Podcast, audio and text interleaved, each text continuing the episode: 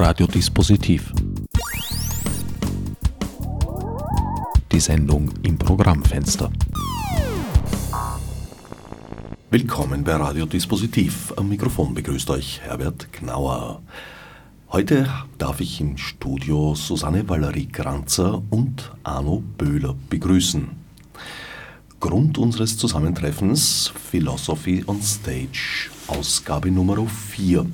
Eine Veranstaltung, die wir äh, jetzt eigentlich gar nicht mehr bewerben brauchen, weil sie ja zur Gänze ausverkauft ist bereits, wenn ich nicht irre. Ja, ja. ja. Erfreulicherweise, ja. Ein viertägiges Festival der Philosophie, der Kunst, der Wissenschaft in der vierten Auflage in erweiterter, in stark erweiterter Form. Das letzte Mal hat es stattgefunden im Wittgenstein-Haus und war auch schon eine mehrtägige Veranstaltung, aber sozusagen ineinander geschoben. Da haben die verschiedenen Teile der Veranstaltung, die einzelnen Events, Vorträge, was auch immer, war auch eine sehr bunte Angelegenheit, äh, zeitgleich stattgefunden, simultan. Diesmal habt ihr einen großen Veranstaltungsort, die Halle G im Museumsquartier, Kooperation mit dem Tanzquartier äh, und dort finden jetzt die Events nacheinander statt. Es sind Wissenschaftler, Wissenschaftlerinnen, es sind Künstler, Künstlerinnen und Philosophen, Philosophinnen, die da praktische Philosophie betreiben. Ja, die Idee von Philosophy on Stage war ja die, dass wir gesagt haben, äh, die derzeitige Philosophie, und damit meine ich vor allem die Philosophie seit dem 19. Jahrhundert, versteht sich ja immer mehr als eine Art Wissenschaft und steht heute auch in Konkurrenz, welche Funktion sie überhaupt innerhalb der Wissenschaften hat. Und wir haben immer wieder betont und darauf aufmerksam gemacht, dass die Philosophie nicht nur in einer Nähe zur Wissenschaft und eine Art äh, Fundamentalwissenschaft war im europäischen Kontext, sondern dass die Philosophie auch immer in einer starken Nähe zu den Künsten gestanden hat. Ja, dass die Philosophie immer wieder neue Formen des Schreibens erfunden hat. Man denke selbst an Schriften wie Wittgenstein, ja, zum Teil, der ein ganz eigenes Genre, wie, wie er mit Text beginnt umzugehen, erfindet. Und dann natürlich Friedrich Nietzsche, der für unser Festival diesmal im Zentrum stehen wird, nämlich diese Figur des Künstlerphilosophen, in dem eine Philosophie entsteht, die sich permanent nicht nur selbstreflexiv wie Hegel mit den Künsten auseinandersetzt, sondern die selbst beginnt, künstlerische Züge, künstlerische Formen, künstlerische Praktiken mit in ihr Denken, in ihr Philosophieren aufzunehmen. Und das war von Anfang an unsere Idee für Philosophy on Stage, welches Bild von Denken, welches Bild von Philosophie entsteht, wenn die Philosophie sich direkt im Erarbeiten ihrer Gedanken schon mit den Künsten verbündet. Und da haben wir eine schöne Chance, dass hier natürlich das Tanzquartier Wien existiert mit einer großen Offenheit für solche Experimente und solche Versuche. Und daher nennen wir das diesmal auch, wir haben uns wirklich mit dem Tanzquartier Wien verbündet, um hier über mehrere Tage eine Art Lebensform gemeinsam mit dem Publikum zu entwickeln, die basiert auf philosophischen Texten, auf philosophischen Vorträgen, aber eben auch auf der künstlerischen Demonstration der Gedanken eine Lebensform. Also es sind vier Tage, an denen ihr praktisch mit eurem Publikum in eine Art Klausur geht. Vielleicht darf ich noch zu dem, was Arno gesagt hat, etwas ergänzen.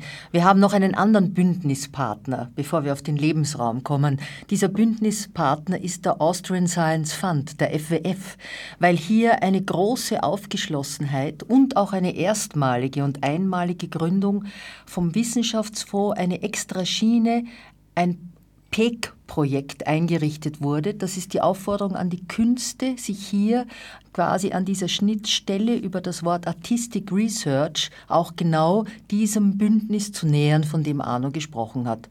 Und es ist vielleicht die Gelegenheit, dem FWF hier wirklich unseren Dank auszusprechen, dass er hier sehr großzügig Raum schafft diese Möglichkeit einer Zusammenkunft der Philosophie und der Künste tatsächlich zu realisieren, auch in dem Sinne eines Going Public. Nicht nur in Büchern, letztlich ein bisschen verschlossen, sondern auch im sozialen, öffentlichen Raum. Raum. Lebensraum, viertägiger ja, Lebensraum. Ja, genau. Da sind wir wieder. Genau, ich komme gerne noch auf deine Frage hier zurück. Äh, das ist für uns ganz wichtig. Es waren Phasen des Kunstschaffens, in denen es stark darum gegangen ist, sozusagen ein Werk zu produzieren. Aber dieses Werk, und das ist wichtig gerade bei Nietzsche in der Figur des Künstlerphilosophen, dieses Werk wurde weggestellt und steht dann irgendwann für sich. Wenn wir sagen, wir wollen sehr wohl, wir verstehen das ganze Festival natürlich als einen großen Korpus und als ein großes Werk.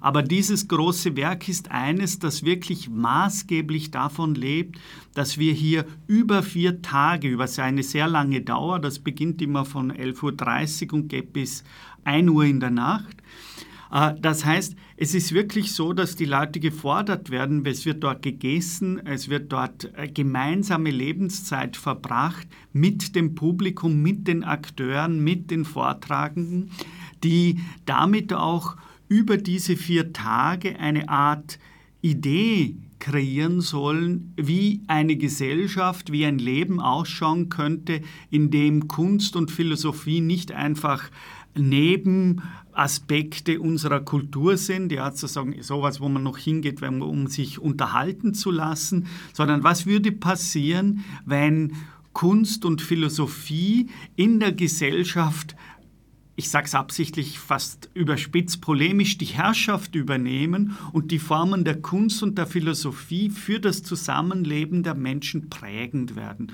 Und das verstehen wir unter der, äh, dass unsere Forschung im öffentlichen Raum an der Schnittstelle von Philosophie und Kunst eine Form gemeinsam geteilter Lebenszeit entwickelt. Und das ist ganz wichtig, da das eigentlich das Ergebnis unserer Forschung ist. Also wir wenden nicht nur unsere unsere Theorien an, sondern das Entscheidende ist eigentlich der Korpus des Zusammenlebens, der hier im öffentlichen Raum entsteht und der vielleicht einmal als eine Art Role Model für größere gesellschaftliche Modelle auch fungieren könnte.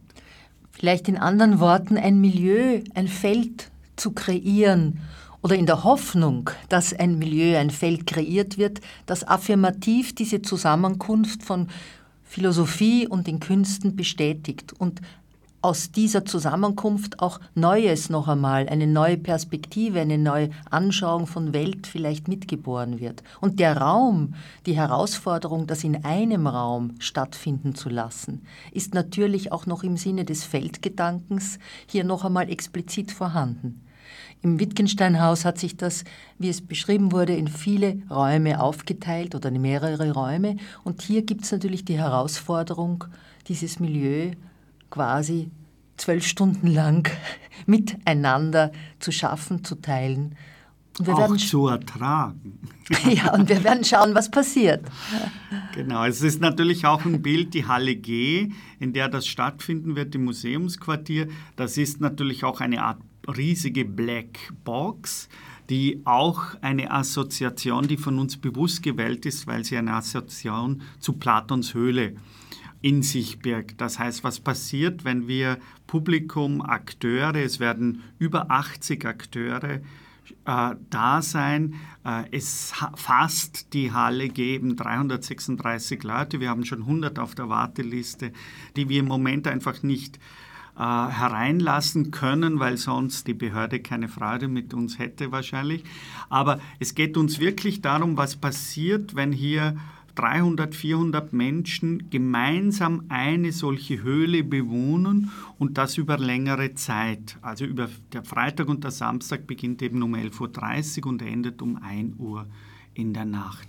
Das heißt, es ist hier wirklich, es wird für, für alle eine Überforderung entstehen, sowohl für das Publikum, äh, das bei uns mit Macht im wahrsten Sinn des Wortes als auch im engeren Sinne die Akteure, die in eine Überforderung, was die Kräfte, was die Leiblichkeit angeht. Es ist einfach zu viel, was da passieren wird. Und dieses zu viel ist für uns ein wichtiges Moment von Kunst und Philosophie, wie wir sie verstehen. In diesem Sinn verstehen wir uns auch beide aus Institutionen, in denen wir sehr gerne arbeiten, an der Universität Wien, Philosophisches Institut, ich am Max-Reinhardt-Seminar, Universität für Musik und Darstellende Kunst. Wir lieben unsere Arbeit. Auf der anderen Seite verstehen wir uns auch durchaus unter Anführungsstrichen als Flüchtlinge aus diesen Festschreibungen, die Institutionen den Einzelnen auch zumuten oder ihnen abverlangen indem wir eben einen neuen Raum versuchen zu öffnen, wo noch andere Möglichkeiten der Zusammenkunft des Bündnisses möglich sein können. Du hast es gerade angedeutet, ihr zwei seid ja eigentlich äh, ja, die personifizierte Zusammenkunft von Wissenschaft, Kunst und Philosophie. Jeder für sich und beide gemeinsam, würde ich sogar sagen. Ja, ja, das macht es ja noch komplizierter in dem Sinne. Noch schöner. Dass auf der einen Seite wir beide mit Kunst und Philosophie auch institutionell verankert sind, aber bei diesem Projekt sogar noch was dazukommt, nämlich dass der Forschungssitz die Universität für angewandte Kunst ist. Das heißt, äh, ich bin eigentlich an der Philosophie lehrend tätig, bin aber in diesem Projekt jetzt an der Universität für angewandte Kunst angesiedelt, so weil wir das schön fanden, dass sich auch das institutionell ausdruckt, dass wir wirklich auch von den Institutionen her radikal an dieser Verbündung und Verbindung von Philosophie und Kunst arbeiten.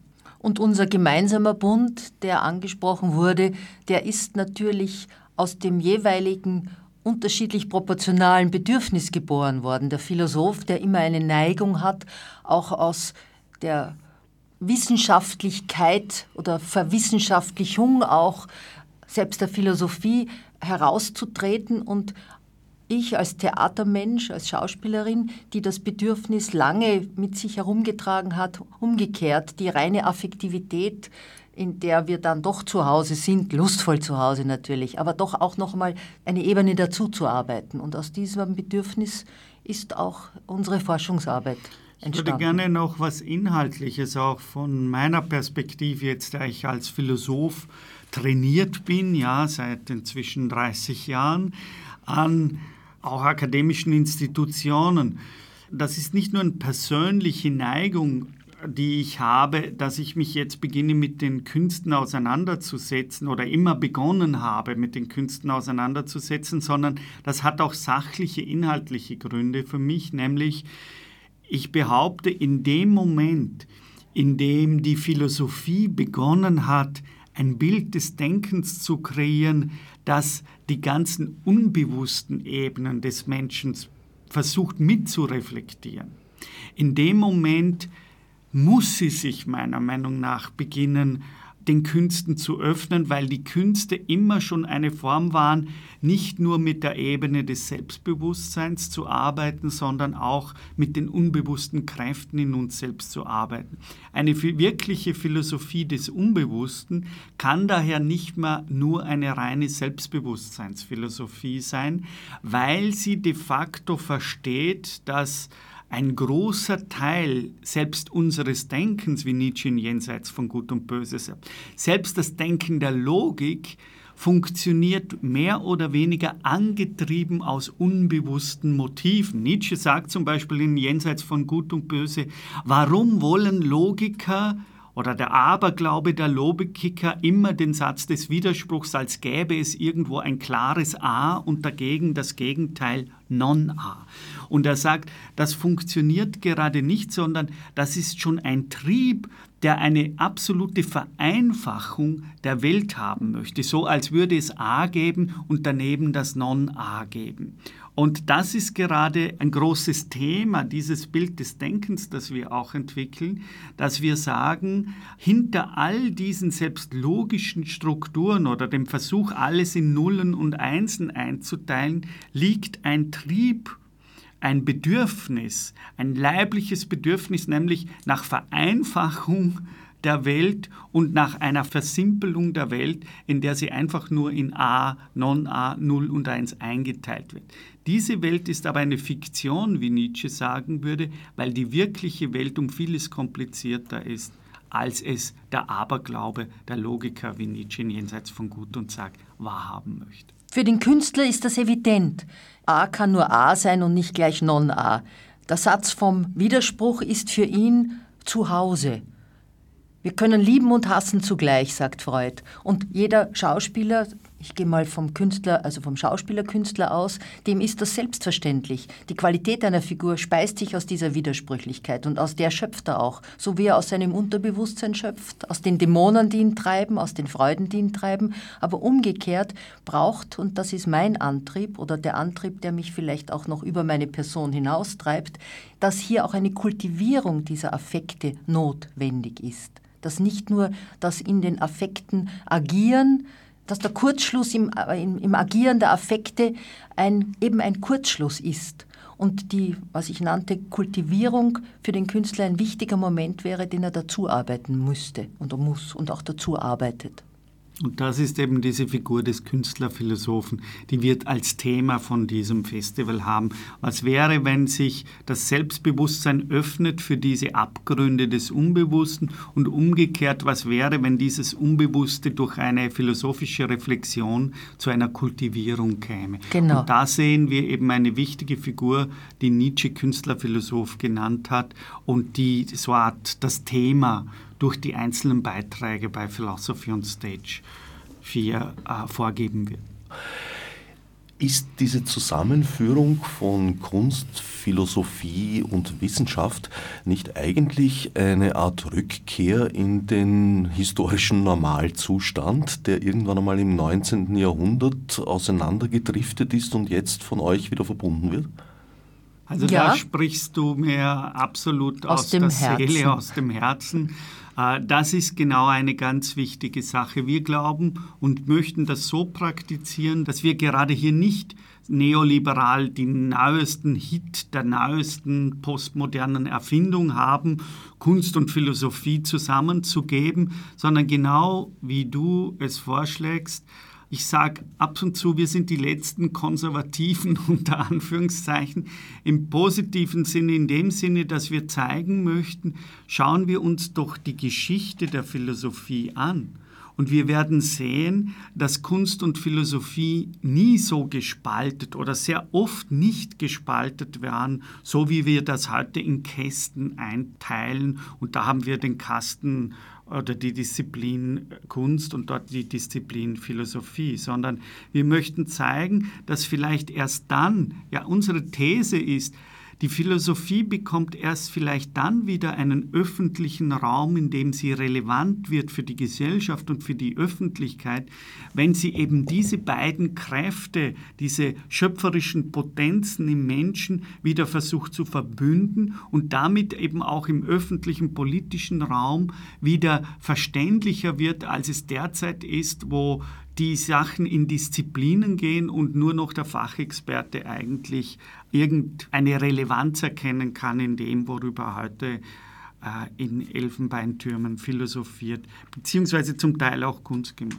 Es geht uns darum, im Sinne von Nietzsche unzeitgemäß zu sein. Und das heißt in anderen Worten, gegen die Zeit und hoffentlich zugunsten einer kommenden Zeit. Und das eben durchaus im Rückgriff, so wie du es gesagt hast, auf das, was schon einmal da gewesen ist, ohne dass es im Sinne eines konservierenden Moments, sondern neue Ebenen, zukünftige Ebenen, vielleicht im Sinne einer sozialen Plastik auch noch einmal in diesem Raum, vielleicht bei Philosophy on Stage zu ermöglichen.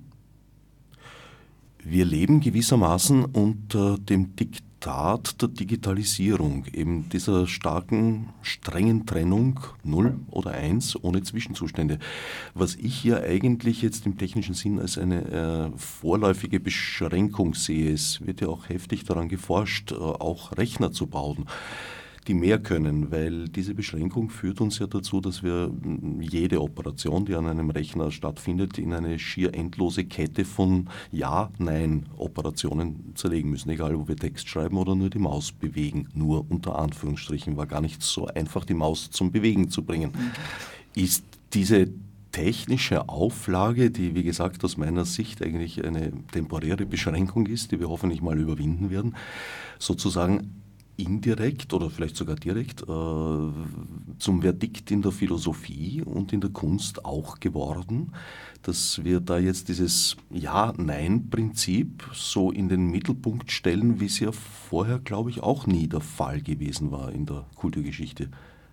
Ja, ich kann dem sehr viel abgewinnen, was du sagst. Äh, das hat aber sehr oft nicht nur jetzt technische Gründe, sondern sehr auch oft institutionelle Gründe. Man braucht eine Etikette, ja, unter der man die eigene Kunst, unter der man die eigene Philosophie verkaufen kann. Ja, das ist dann gut, man hat irgendein Wort in der Philosophie und das gibt man so New Materialism oder so und das gibt man jetzt als neue Verkaufsschlager, sage ich mal, auf. Jeder, der jetzt da was machen will und up-to-date sein will, der muss eben dann zum Beispiel über so eine Etikette äh, philosophieren. Und das macht dann immer klar, diese Etikette funktioniert, indem sie sich schön brav abgrenzt gegenüber das andere. Das sind die anderen wie ich, ich habe eine klare Identität und so weiter und so fort, was ja auch eine, eine stark politisch relevante Geste des Denkens ist, wenn man so denkt.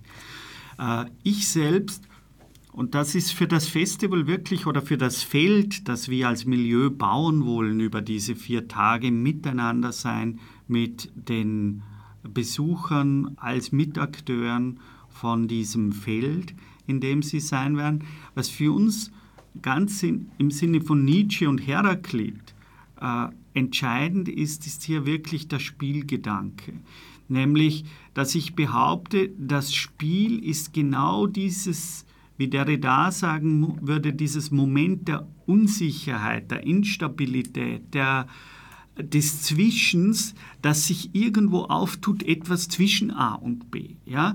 Also wenn eine Lebensform diese Qualität eines spielerischen, experimentellen Umgangs miteinander im gelebten Leben entwickelt, dann glaube ich, befinden wir uns immer irgendwo in dieser Schwebe, in dieser Grenzzone zwischen A und Non-A. Das heißt, wir setzen im wahrsten Sinn die Identität von A und Non-A aufs Spiel. Und indem sie aufs Spiel gesetzt werden, beginnen sie in eine Art schwebende Oszillieren miteinander in Kommunikation zu treten und man könnte auch sagen, in Resonanz zu treten. Und plötzlich ist nicht mehr so klar, was ist nun das eigene und was ist das Fremde, wo bin ich und wo ist der andere, sondern es werden eher entwickelt relationale Formen des Mitseins, ja, von A und Non-A, von Null und Eins. Und gerade indem die spielerisch in Schwebe gesetzt werden und beginnen da zu tanzen, könnte man sagen, diese Identitäten von 0 und 1, da entsteht meiner Meinung nach sowas wie ein intensives Leben. Und das ist für uns wichtig, diese Intensität des Lebens. Da werden wir immer kritisiert, aber wir halten auch einige Kritik aus. Diese Intensität des Lebens im Sinne von Spinoza, von Deleuze, von Nietzsche ist eine Möglichkeit, wieder so etwas wie Lebensfreude und Lebensbejahung im Mitsein mit den anderen zu generieren, als Grundstimmung kreativer Prozesse und nicht der Mangel. Arno spricht von dem alten Ensemblegedanken einerseits, dass jeder an seinem Platz wichtig ist, dass also nicht eine neoliberale Konkurrenz im wirklichen Zusammenspiel möglich ist letztendlich, und zu dem Ja und Nein eine Erfahrung aus der Arbeit mit den Studierenden im Reinhardt-Seminar.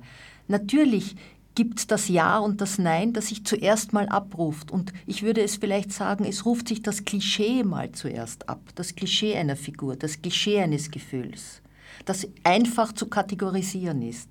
Und um in dieses Zwischen zu kommen, braucht es einmal, dass man dieses Klischee auch abspult, dekonstruiert, würde ich sagen, um dann in diesen neuen Raum, in diesen spielerischen Raum zu kommen, wo ich sogar drauf komme, dass, dass ich vielleicht sagen müsste, ich bin ein anderer, sodass ich sogar in mir selber entdecke dieses Zwischen, dieses Zwischenspiel zwischen mir und mir.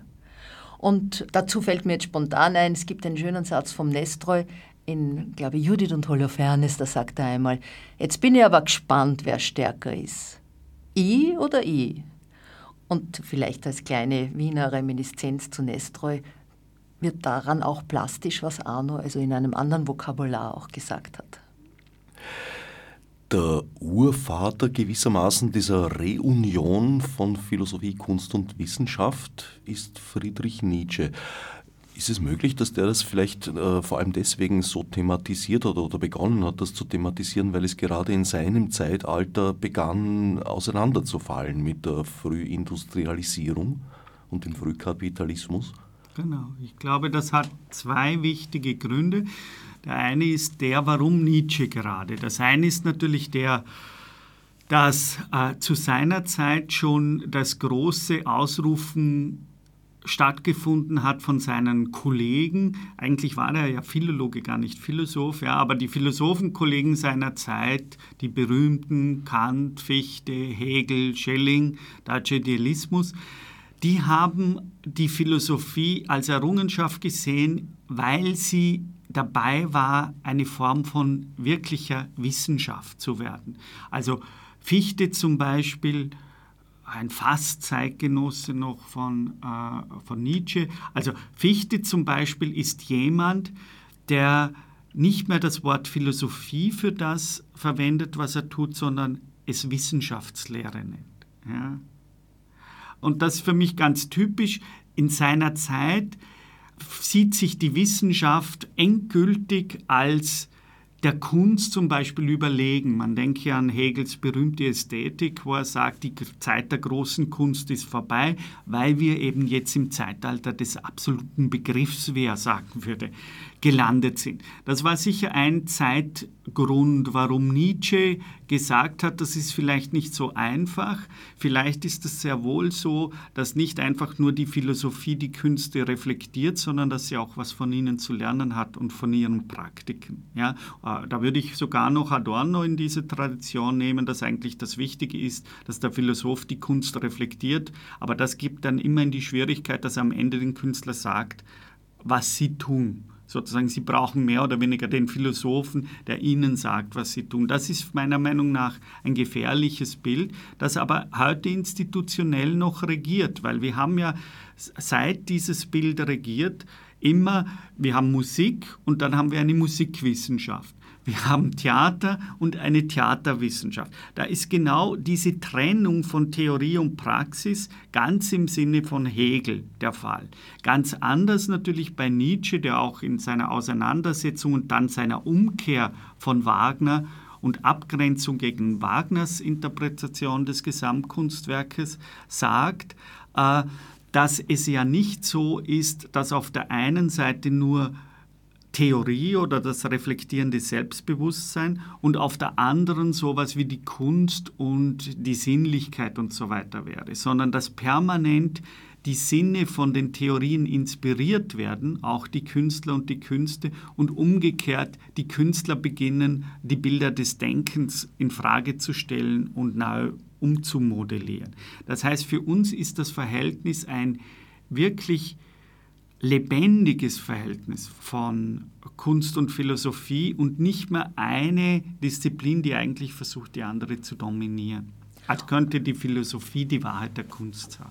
Und das Spannende an diesem Bündnis, an dieser Zusammenkunft für einen Künstler, für eine Künstlerin ist auch, ich spreche jetzt von meiner Perspektive, dass es die Möglichkeit gibt, die Texte, die eigenen Texte, die dann auch die Anschauung der Welt, so wie sie für mich stimmig ist, so wie ich sie mir erträume, so wie ich sie mir erdenke, so wie ich sie antizipiere, möglich zu machen. Und das schließt dann das, was Arno gesagt hat, ein, dass wir beide überzeugt sind, dass wir jetzt nicht den Abgesang, ich sage mal unter Anführungsstrichen, den Abgesang einer dekadenten äh, Gesellschaft oder äh, eines Europas, sondern dass wir affirmativ die Möglichkeit oder die Antizipation einer möglichen Weise zu sein hier affirmativ versuchen mit unserem Philosophy on Stage, mit dem Milieu, das wir eben auch kreieren, zu entwickeln, auf die Welt zu bringen. Vielleicht noch ein Zusatz zu deiner Frage. Äh, neben Nietzsche und gerade für Nietzsche auch spielt noch ein zweiter Philosoph bei diesem Diskurs eine ganz entscheidende Rolle und das ist unser guter alter Platon. es wird auch Vorträge dazu, zum Beispiel von Martin Puchner geben, Harvard, äh, der genau über das sprechen wird. Platon ist für Nietzsche die Schlüsselfigur eigentlich in diesem ganzen Diskurs, weil er sagt, mit Platon wurden zum ersten Mal wurde eine Art totalitäre Staatsutopie entwickelt und signifikanterweise wurden ganz viele Künste aus diesem Idealstaat von Platon ausgeschlossen. Ja? Das heißt, es waren nur ganz bestimmte Formen der Musik sind im Idealstaat erlaubt. Alles, was die Sinne aufwühlt, also Rockmusik zum Beispiel, das wäre verboten im Idealstaat, äh, weil das uns nicht zur Vernunft bringt, sondern eher in emotionale Zustände bringt. Und Nietzsche sagt, es ist ganz seltsam. Platon ist für diesen ganzen Diskurs so wichtig, weil er selbst paradoxerweise noch mit künstlerischen Mitteln philosophiert hat. Ja? Er lässt Figuren auftreten, er schreibt eigentlich Dramen und nicht wissenschaftliche Abhandlungen, wie wir sie heute verstehen würden. Ja? Da sieht man den Sokrates äh, auf den Markt gehen, irgendjemanden treffen und daraus entwickelt sich ein Gespräch oder wenn es um die Schönheit geht, dann gehen sie hinaus in den Platanenhain und philosophieren dort über die Schönheit. Das ist ja, würden wir eher sagen, eine Erzählung als eine wissenschaftliche Abhandlung, so wie wir das heute verstehen. Und Platon ist für das Ganze, was wir da machen, Philosophy on Stage, so wichtig, weil man sieht, er selbst war noch ein Künstlerphilosoph, aber was er beginnt zu denken, beginnt die Philosophie in eine Art Opposition oder Rivalität zu den Künsten zu bringen. Das heißt, dass Kunst und Philosophie bei uns in Europa in einem Art, wie Nietzsche selber sagt, Entsetzen erregenden Zwiespalt sich befinden und zum Teil zu Konkurrenten geworden sind, hat die Wurzeln historisch für ihn bei Platon, bei dem diese ganze Geschichte vor 2500 Jahren begonnen hat. Das heißt, letzter Satz, wir kämpfen auch gegen ein Dispositiv und eine Tradition, die 2500 Jahre alt ist.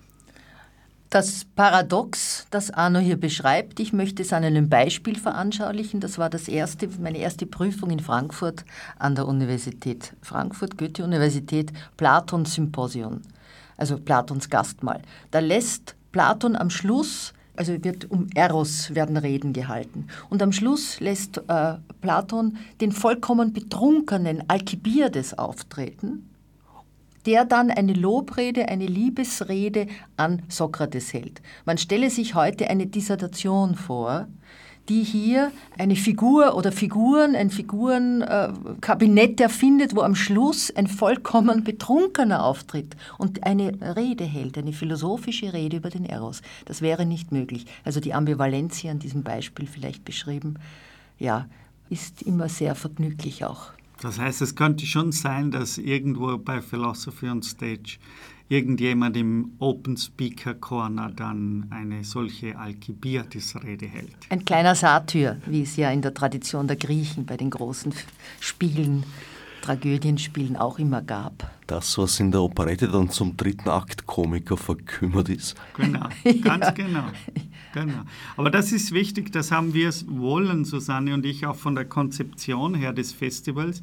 Es wird sehr oft am Abend so eher noch, oder in der Nacht müssten wir sagen, äh, also so 23 Uhr oder was immer, da gibt es dann noch oft, wie das bei den Dionysos Theatern auch der Fall war, gibt es dann noch eine satyrmäßige Einlage, wo Philosophen auch plötzlich hoffentlich zeigen und natürlich Künstler, dass sehr wohl in so einem Format wie Philosophy on Stage auch Humor und Ironie nicht verboten werden.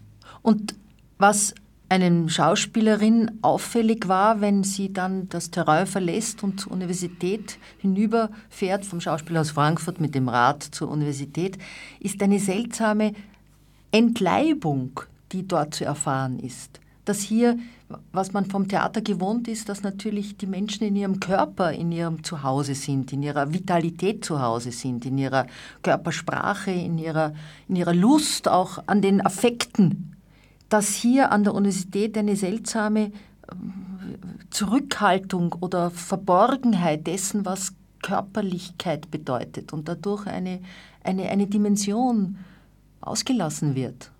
Und diese Herausforderung einzugehen, diese Dimension, das habe ich einmal Alcibiades versucht zu pointieren, dass diese Dimension sich wieder erschließt, dass die wieder eine Erlaubnis bekommt, das ist auch eine der Motivationen. Eine korporale Performance des Menschen, dass sie, so heißt einer unserer Bücher, dass die äh, eine Legitimation hat und nicht nur die Objektivität, die Zurückhaltung, die Epoche von allem dessen, was mein Leib in seinem Eigensinn mir auch zu verstehen gibt und zur Sprache bringt, ohne dass ich es will.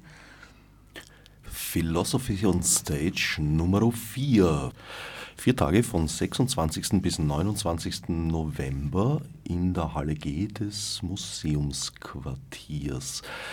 Die Veranstaltung ist wie eingangs erwähnt äh, leider bereits ausverkauft. Gibt es andere Möglichkeiten, das mitzuerleben oder eventuell nachvollziehen zu können aufgrund einer tollen Dokumentation zum Beispiel? Ob sie toll wird, wissen ja. wir noch nicht. Wir werden unser Bestes geben. Also es gibt mehrere Möglichkeiten natürlich für die, die nicht mehr einfach zugelassen sind. Das ist für uns ein riesiges Problem. Wir werden das auch versuchen, künstlerisch zu thematisieren. Was heißt das gerade im Hintergrund von den Flüchtlingsfragen, wenn wir Leute nicht mehr hineinlassen, weil sozusagen das Boot voll ist von der Halle G, weil einfach es äh, ausgeschlossen ist behördlich, dass wir das dürfen, weil wir sonst gesperrt würden. Also das wird eine wichtige Frage am Festival auch sein, wie gehen wir mit dem, das Boot ist voll um? ja, als philosophisch-künstlerisches Thema. Das heißt, es wird sicher auch an der Eingangssituation eine Lounge geben, äh, an der man zumindest mal zum Teil Übertragungen sieht von dem, was drinnen stattfindet. Es wird dann gleich geben, weil es auch eine Ringvorlesung ist. Äh, es wird Audiofiles geben, in denen äh, die ganze Veranstaltung mitgeschnitten wird. Die werden dann auf der Audiothek auch freigeschaltet. Das heißt, man kann die Beiträge zumindest dann hören. Zeitnah zeitnah mithören. Und danach ist es so, wir verstehen diese, das Ganze ist ja wirklich ein vom FWF gefördertes Forschungsprojekt, in dem de facto dann das Ganze, was wir hier dem wir hier nachgeben, wir bauen wie ein solches kreatives Feld für Menschen äh, das eben von den Künsten und von der Philosophie maßgeblich geformt hervorgebracht wird. Diese Frage wird danach natürlich auch noch klassisch nachbearbeitet, indem wir vier Sammelbände zu diesem Thema herausgehen. Einen in Englisch, in Zusammenarbeit auch mit einer Kooperationspartnerin oder zwei Kooperationspartnerinnen von dem PKFF Forschungsprojekt, nämlich Laura Kall, die hat eine Plattform Performing Philosophy, die es auch im Internet gibt, wo man sich erkundigen kann. Da gibt es auch schon inzwischen ein Journal, das herauskommt und da wird wahrscheinlich eine English Edition von dem Philosophy on Stage auch erscheinen.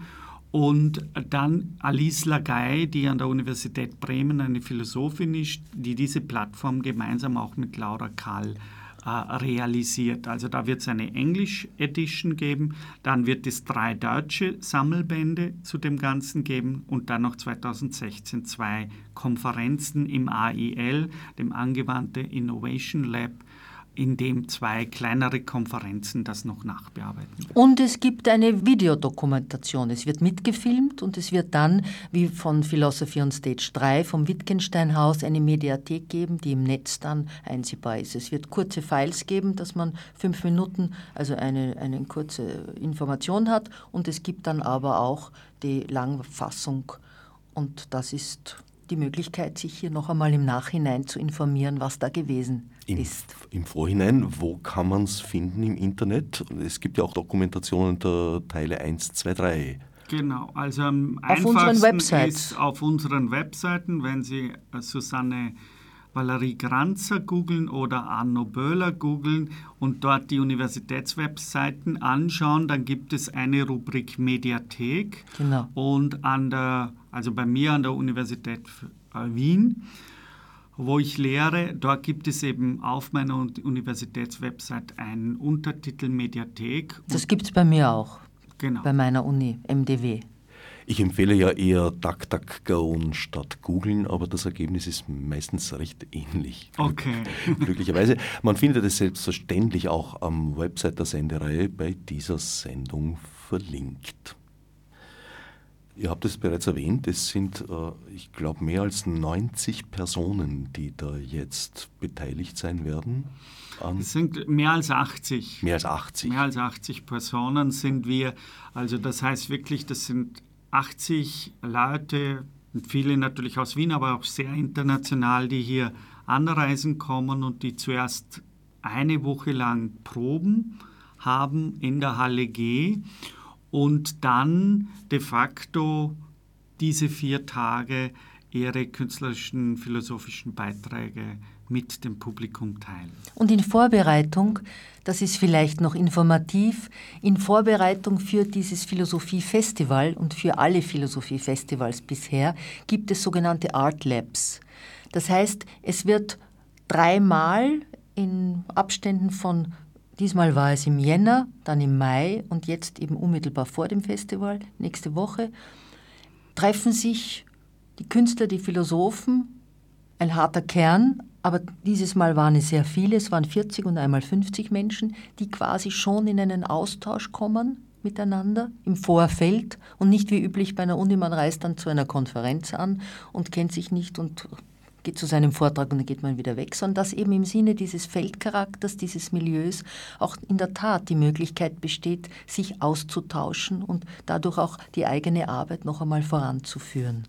Es soll ja auch ein gemeinsames Ganzes ergeben. Ja. Genau, genau. Und das ist, das wollen wir aber sehr ernst nehmen. Alle sprechen darüber, aber äh, zum Beispiel für uns sind daher wichtige Fragen. Wie schaut eine normale Nietzsche-Konferenz aus? Ja, da geht man hin. Äh, zuerst hat man eine Art Proposal, das man hinschickt oder man wird eingeladen und dann ist es sozusagen, man geht dahin, hat 20 Minuten oder je nachdem als Key Speaker ein bisschen länger Zeit und ist da zwei, drei Tage, wo man ab und zu hingeht, mit dabei und dann geht man wieder weg. Oder bei deutschen Konferenzen ist es oft so, dass man nur hinfährt, den Vortrag hält und am Abend fährt man schon wieder zurück. Wie können wir da dagegen arbeiten, wenn wir ernst machen wollen, dass Kunst und Philosophie immer Formen des Mitseins sind, also nicht isoliert, wie wir neuzeitlich gedacht haben, aus einem isolierten, selbstbewussten Subjekt herausgeboren werden, sondern aus dem Mitsein mit den anderen. Und da haben wir eben dann diesen Weg gewählt, gewählt den äh, Susanne jetzt auch beschrieben hat, dass wir wirklich gesagt haben, und eine Möglichkeit, da dagegen zu arbeiten, gegen so neoliberale Bilder, die sich durchgesetzt haben, auch im Wissenschaftsbetrieb, wie eine Konferenz auszusehen hat. Wir bringen diese Leute im Vorfeld schon für zwei, drei Tage zusammen und sie erarbeiten sich diese Beiträge wechselweise in Kommunikation. Da werden dann auch einzelne Beiträge schon so Work in Progress gezeigt. Die reagieren, finden, geben Feedback, wie sie das einordnen, was hier entsteht, so dass wirklich, wenn die Leute kommen, schon eine Art Feldwissen voneinander entstanden ist. Und das ist eine Herausforderung, weil alle, wir alle, in einer Maschine leben, leiben, arbeiten, die das Gegenteil letztlich von uns verlangt. Wir sind eingespannt in einen Terminkalender, der uns von einem zum anderen drängt und treibt. Und hier wirklich die Menschen zusammenzuführen, die Möglichkeit, die wir hier haben, dann auch zu realisieren, ist dann auch ja, ein, einerseits ein Glücksfall und andererseits aber auch eine große Arbeit äh, von allen, das quasi sich diesen freien Raum zu schaffen. Hm. Hier ist wirklich ein Scheitern vorprogrammiert bis zu einem gewissen Grad, weil wir sehen, wir könnten noch so toll uns Künstler, Philosophen nennen, noch vielleicht so viel Kritik haben an neoliberalen Strukturen. Sobald man dann sieht, wie das Leben der Einzelnen ausschaut in diesen neoliberalen Strukturen, ist es so, dass kaum jemand die Freiheit hat, wirklich sich ernsthaft zu fragen, wer kommt eigentlich vor mir auf die Bühne oder in der Halle gehe? Wer ist nach mir? Es bleibt für diese Fragen dann, und das sehen wir immer wieder, unter unseren momentanen gesellschaftlichen Bedingungen kaum Zeit, de facto das zu leisten. Und wir versuchen da dagegen zu arbeiten, indem wir immer sagen, kümmert euch nicht nur um euren Auftritt, sondern achtet wirklich, wer ist vor euch. Wer ist nach euch? Wie seid ihr Teil dieses gesamten Feldes? Und das klingt dann immer gut, aber wenn es um die Realisation geht, kommt schnell, ja, das finden wir toll, aber eigentlich haben wir dafür keine Zeit. Gut, wir haben viele Möglichkeiten hier auch angeboten bekommen und realisieren können. Also da können wir auch sagen, dass wir mit Glück auch hier die Menschen zusammenführen konnten und sie sich auch zusammenführen haben lassen. Die Überforderung, hast du gemeint, spielt eine große Rolle. Also praktisch, wie soll ich sagen, dionysisches Scheitern und Kreativität aus Krisensituationen gewinnen. Ja, Krise, das wäre für mich, also bin ich ganz, äh, dionysisches Scheitern gefällt mir sehr gut, was du vorschlägst als Terminus. Beim Scheitern, da sind wir eben vorsichtig, äh, in dem Sinne, weil, oder Krise, Krise hast du genannt, weil das immer so eine Negativität der Überforderung haben, die wir natürlich oft auch erleben. Ja? Also wir haben diese Überflutungen an Informationen und hin und her, die oft als negative oder kritische Überforderung. Es gibt aber auch sowas, da bin ich Deleuzianer, ja, der sagt, es gibt auch ein Delirium, ein, ein positives Delirium in der Überforderung, in der die Überforderung zu einer großen Wachheit und Intensität führt des Erlebens. Und die interessiert mich mehr. Das heißt, was passiert? Natürlich, wenn wir, das ist zu groß, als dass wir das noch kontrollieren können. Ja, gerade wenn das Publikum dann auch noch da ist, da sind so viele Unkontrollierbarkeiten in diesem Raum, die wir jetzt noch so gut planen können. Das ist zu groß, dass wir mit unseren Möglichkeiten, wir sind ja kein Staat oder sowas, sondern wir sind eigentlich ein ganz kleines Team, das das organisiert. Natürlich mit großer Hilfe vom Tanzquartier Wien. Das heißt, es kommt hier eine Überforderung, aber ich würde die mit Deleuze nennen, eine Überforderung, die zu einer affirmativen Intensivierung des gemeinsam geteilten Raums stattfinden soll. Da soll es eben ein bisschen brennen, aber gleichzeitig im Sinne von aufwecken und wach werden von den Leuten, die da sind. Und nicht unbedingt das Erzeugen eines Mangels oder einer Krise. Wir wollen eben wirklich in diese affirmative Erfahrung des gemeinsam geteilten Hier und Jetzt kommen. Das wäre eigentlich unser Ziel. Und es gibt natürlich auch das Augenzwinkern. Mir fällt dann immer Brechts äh, Song ein, ja, mach nur einen Plan, ja, sei nur ein großes Licht. Ja, mach nur einen zweiten Plan, gehen tun sie beide nicht. Denn für dieses Leben ist der Mensch nicht klug genug. Und dann eben nicht alles auf den Hut zu hauen, wie, der Refrain weitergeht, sondern noch einmal ernst zu machen mit dem Risiko. Mit dem Risiko, was soll passieren? die Freude, das überhaupt machen zu dürfen, machen zu können, ist der größte Antrieb. Und wenn wir diese Freude vermitteln können, ich glaube, dann haben wir schon sehr viel gewonnen. Ihr habt vorher gesagt, Philosophy on Stage ist ja nicht zuletzt eben auch ein Forschungsprojekt und war das immer. Am Ende steht zwar keine Liste von gewonnenen Fakten, vielleicht nicht mal gewonnene Erkenntnisse, aber vielleicht gewonnene Fragen. Ist das eine Frage Forschung, Philosophie, in, also angewandte Philosophie? Ja, das ist das Zentrum wirklich. Äh, Im Englischen ist es vielleicht noch schöner gesagt, weil da hat das Wort Forschung ja heißt ja Research. Und das ist das Suchen und das Wiedersuchen, also Search und Re, wieder und wieder. Immer wieder diesen, dieses Risiko des Suchens und Wiedersuchens, des Forschenden, der forschenden Neugierde zu erwecken. Die Antwort ist aber gar nicht für uns so wichtig. Wir wollen sehr wohl eine Antwort geben. Aber die schaut anders aus, als wir uns vielleicht üblicherweise wissenschaftliche Antworten vorstellen. Die Antwort werden diese vier Tage geben. Und zwar als ein, ein gemeinsam geteilter Lebensraum. Und das ist ja auch, warum wir das stark dokumentieren. Also es wird Videokameras geben, die das äh, dokumentieren. Es wird das audiomäßig festgehalten, bildlich festgehalten. Es werden dann Bücher darüber geschrieben und so weiter und so fort. Aber das Ergebnis ist Forschung im öffentlichen Raum, die sich in diesen Tagen ein Ergebnis kreieren wird. Und das Ergebnis wird das Festival sein, so wie es stattgefunden haben wird. Ja?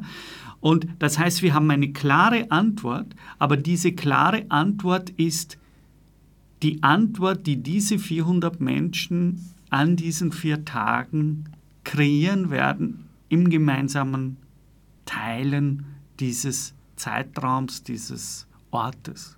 Das ist die Antwort, die wir geben in unserer Forschung. Und in diesem Sinn ist dann sehr wohl Fragen, ist dieses Leben, das wir hier für vier Tage kreieren, vielleicht ein Role Model auch für größere gesellschaftliche Konzepte? Ist diese Überforderung nicht etwas, was wir alle, man denke nur jetzt, die Politik, die in dieser permanenten Überforderung der Flüchtlingsfragen, davor war es die Geldfrage Griechenland in Europa, ja, äh, die Schwierigkeit die, der Überschuldung der Griechen, jetzt ist wieder die Überforderung durch die Flüchtlingsfrage.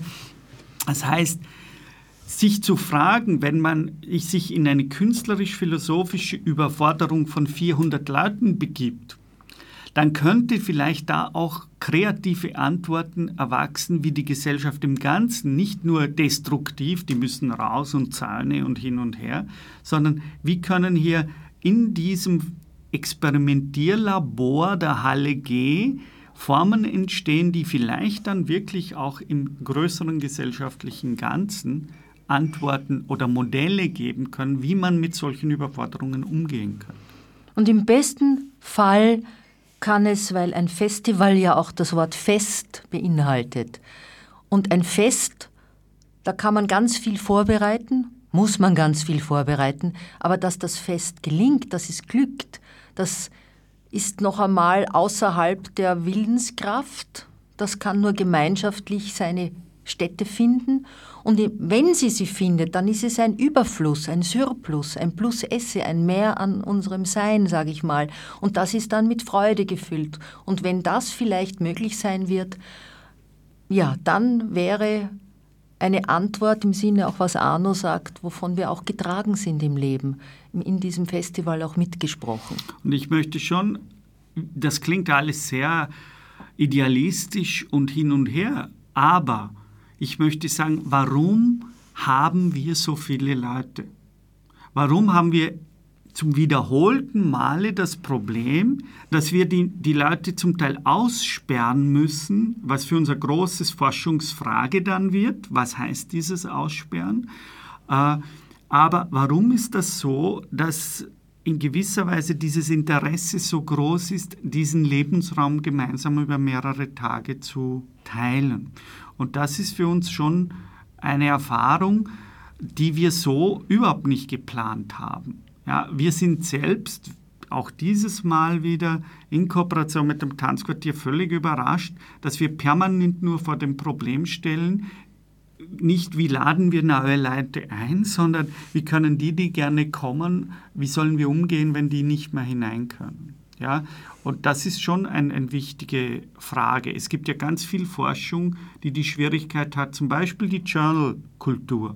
Ja, es ist nachgewiesen, dass in den Journals sich oft 15 Leute miteinander unterhalten.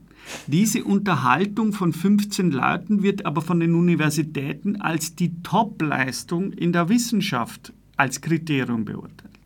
Während das bei uns die Leute, sag ich mal salopp, die Bude einrennen, äh, das hat natürlich keinerlei wissenschaftlichen Output-Wert. Ja? Und das ist für uns wichtig, wenn wir schon Forschung im öffentlichen Raum machen, dann sind wir der Meinung, dass solche Kriterien mit Teil äh, von zum Beispiel solchen Forschungsprojekten wie PEC, äh, Programm zur Erforschung und Erschließung der Künste und sowas, was wir machen, Art-Space Philosophy, Artistic Research, dass das für die solche Projekte sehr wohl wichtige Kriterien sind. Philosophy on Stage durchaus ergebnis- oder vielleicht sollte ich besser sagen erkenntnisorientiert. 26. bis 29. November 2015 live zu erleben in der Halle G des Wiener Museumsquartiers. Mit leichter Zeitversetzung auch im Internet. Es wird dann immer mehr. Das, die Videos, nehme ich mal an, werden dann erst im Laufe der Zeit nachkommen. Oder wer nicht so lange warten möchte, findet selbstverständlich auch die Teile 1, 2 und 3. Das betreffende Link oder die betreffenden Links verspreche ich auf dem Website der Sendereihe unter nonanet, no-na.net, Schrägstrich Dispositiv. Ich danke meinen Gästen Susanne Valerie Granzer und Arno Böhler für dieses doch, glaube ich, recht nette Beispiel angewandter Philosophie. Wir danken dir auch herzlich. Danke, Herbert.